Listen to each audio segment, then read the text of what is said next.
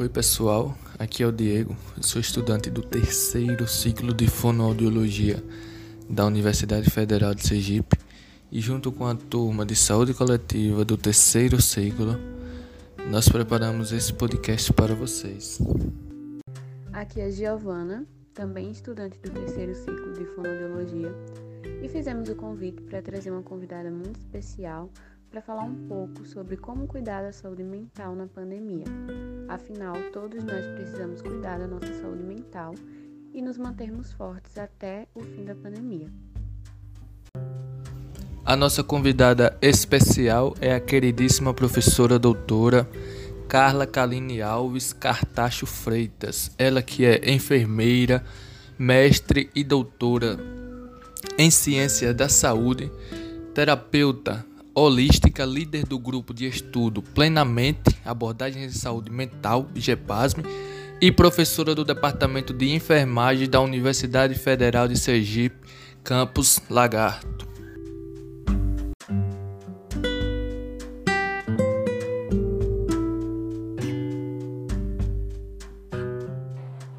Oi, gente, eu sou Carla Kaline, sou professora do curso de enfermagem de Lagarto da UFES e estou aqui para falar um pouquinho agora para vocês a respeito de algumas coisas que a gente pode fazer para tentar é, melhorar um pouco a nossa saúde mental durante essa pandemia, né?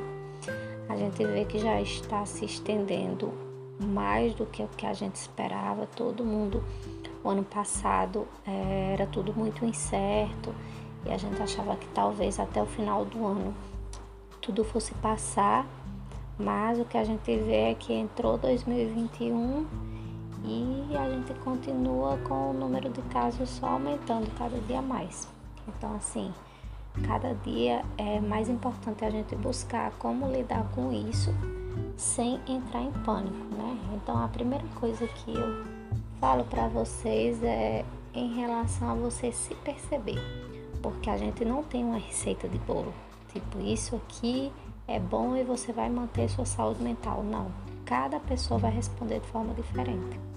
Né? Então, primeiro você se perceba, veja o que te deixa mais ansioso, veja o que te deixa mais é, triste, para baixo. Então, quando você for se percebendo, você vai tentando reduzir e melhorar algumas atitudes suas. Então, por exemplo, noticiário. Noticiário é uma coisa que muitas vezes aumenta ainda mais a ansiedade das pessoas. Se você liga em um jornal pela manhã, à tarde passa a mesma coisa, à noite novamente, e parece que agora todas as notícias que, que a gente vê na televisão são notícias ruins. Então, não é querendo ficar alienado, ah, eu não vou saber mais de nada. Não, a gente pode procurar um canal de informações, pode ser do Ministério da Saúde, da Fiocruz, um jornal de sua confiança, para você ver pelo menos uma vez ao dia e não passar o dia todo vendo aquilo. Então essa é a primeira dica, né, que eu dou. É, a segunda dica é você tentar manter a sua imunidade de uma forma lá equilibrada. E como é que a gente consegue isso? Se alimentando de forma adequada, né?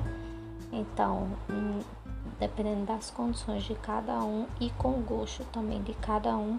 Então, você seleciona aí alguns alimentos e, na verdade, eu sugiro que você retire, né, refrigerantes, se você tem o costume de tomar refrigerante e frituras principalmente. Aumentar a ingesta de frutas, verduras, e no geral é isso, né? Evite também assim deixar o medo tomar conta de você. É difícil, é difícil, mas a gente tem algumas estratégias que eu vou falar um pouco mais ao final para vocês pensarem nisso. É, procurem atividades que vocês gostem de fazer. Tipo, quem gosta de ler livro, lê um livro. Quem gosta de assistir série, assista série, assista filme faça cursos, assista lives, é, aulas em YouTube, só que sem cobrança, e sim aquela autocobrança de você ficar competindo com outras pessoas. Ah, fulano tá fazendo um curso, eu tenho que fazer também. Não.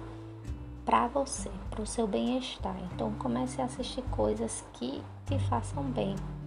Evite filmes tristes, séries tristes, porque quer queira quer não, a nossa vibração ela vai ali de acordo com aquilo que a gente está vendo e ouvindo.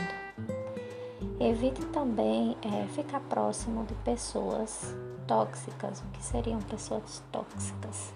Pessoas que vivem falando mal das outras pessoas, pessoas que tenham atitudes negativas em relação a outras pessoas. Então, se você puder, se afaste. A gente está num momento de muita união, é, de fazer o bem ao outro. Então, tudo que vier para prejudicar outra pessoa, eu aconselho você se afastar. Outra coisa importante é o sono. Então, você dormir na hora, pelo menos até no máximo 11 horas, é uma dica que eu dou. E a respiração, para você tentar perceber melhor a sua respiração. O ar que entra o ar que sai. Certo? Outra coisa é você, essa questão das relações, né, que eu falei, outra coisa, outra dica que eu dou é você parar e refletir. Você está satisfeito com as relações que você tem, com as pessoas que você anda, com as pessoas que você vem conversando? Analise isso também. É, mantenha proximidade, mesmo que online, por chamada de vídeo, com seus familiares você gosta e com seus amigos certo? Se você sentir necessidade, busque grupos de ajuda. Tem vários e vários agora profissionais atendendo, inclusive de forma voluntária, desde psicólogos até é, médicos. Tem, tem vários tipos de ajudas.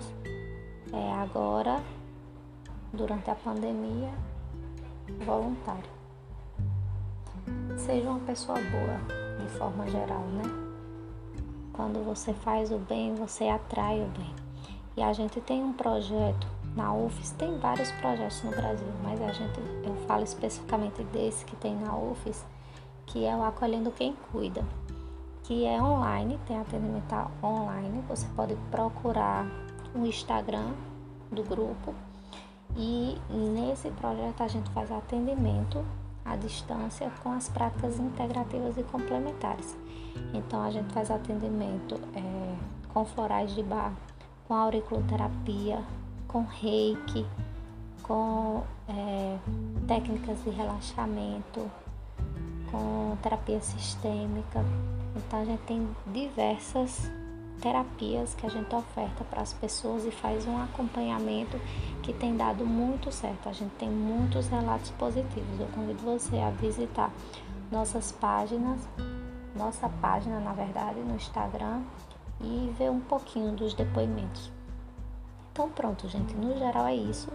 Essas são as dicas básicas que eu tenho para dar para vocês. E lembrando que não é, vai ver aí o que melhor se adequa a você mas o que você não pode é sofrer sozinho sem buscar ajuda. Então se perceba, veja como é que está seu dia a dia, como é que está o seu nível de ansiedade, se está ou não, se você está conseguindo lidar bem com esse distanciamento, como é que está a sua vida. E pronto, no geral é isso, viu? E estamos disponíveis lá na UFES. Se quiserem buscar ajuda, precisar de alguma coisa, nos procurem. Eu gostaria de finalizar dizendo que teremos alguns podcasts postados nas redes sociais, elaborados com temas que forem abordados na oitava turma de estágio supervisionado em saúde coletiva, com o intuito de trazer informações para a comunidade, até mesmo no tempo de pandemia onde não está sendo possível promover saúde presencialmente nas UBS. Em nome da turma de estágio supervisionado em saúde coletiva do terceiro ciclo e da professora Ana Carla Oliveira Garcia, queremos agradecer a nossa convidada pela belíssima apresentação e ao público ouvinte do nosso podcast. Muito obrigada.